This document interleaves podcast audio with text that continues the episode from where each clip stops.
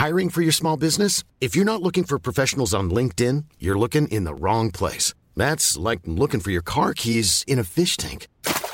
LinkedIn helps you hire professionals you can't find anywhere else, even those who aren't actively searching for a new job but might be open to the perfect role. In a given month, over 70% of LinkedIn users don't even visit other leading job sites. So start looking in the right place. With LinkedIn, you can hire professionals like a professional. Post your free job on linkedin.com slash people today.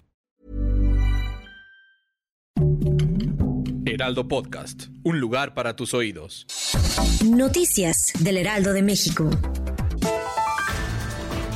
El presidente López Obrador convocó este viernes a los mexicanos y a la comunidad latina en Estados Unidos a darle la espalda al senador John Kennedy al no votar más por él ni por otros candidatos que usan el racismo como campaña electoral. Con los acordes de La Puerta Negra, una de las canciones más reconocidas de los Tigres del Norte, migrantes despidieron al título 42 desde la Riviera Mexicana del Río Bravo, en las inmediaciones de Matamoros, Tamaulipas. Esta ley promulgada en 1944 impedía la migración de personas con el fin de prevenir la introducción de una enfermedad transmisible hacia Estados Unidos.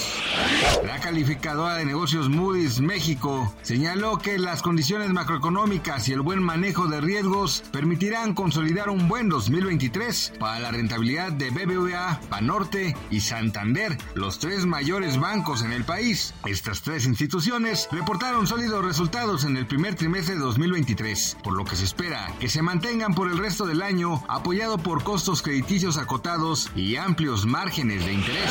Los duelos de artillería entre Gaza e Israel prosiguieron por tercer día consecutivo, con un balance total de 29 muertos, entre ellos varios niños en el enclave palestino y un fallecido en el estado hebreo. La erupción de violencia comenzó el martes pasado con ataques israelíes contra la organización Yihad Islámica, considerada terrorista por el gobierno israelí, la Unión Europea y Estados Unidos.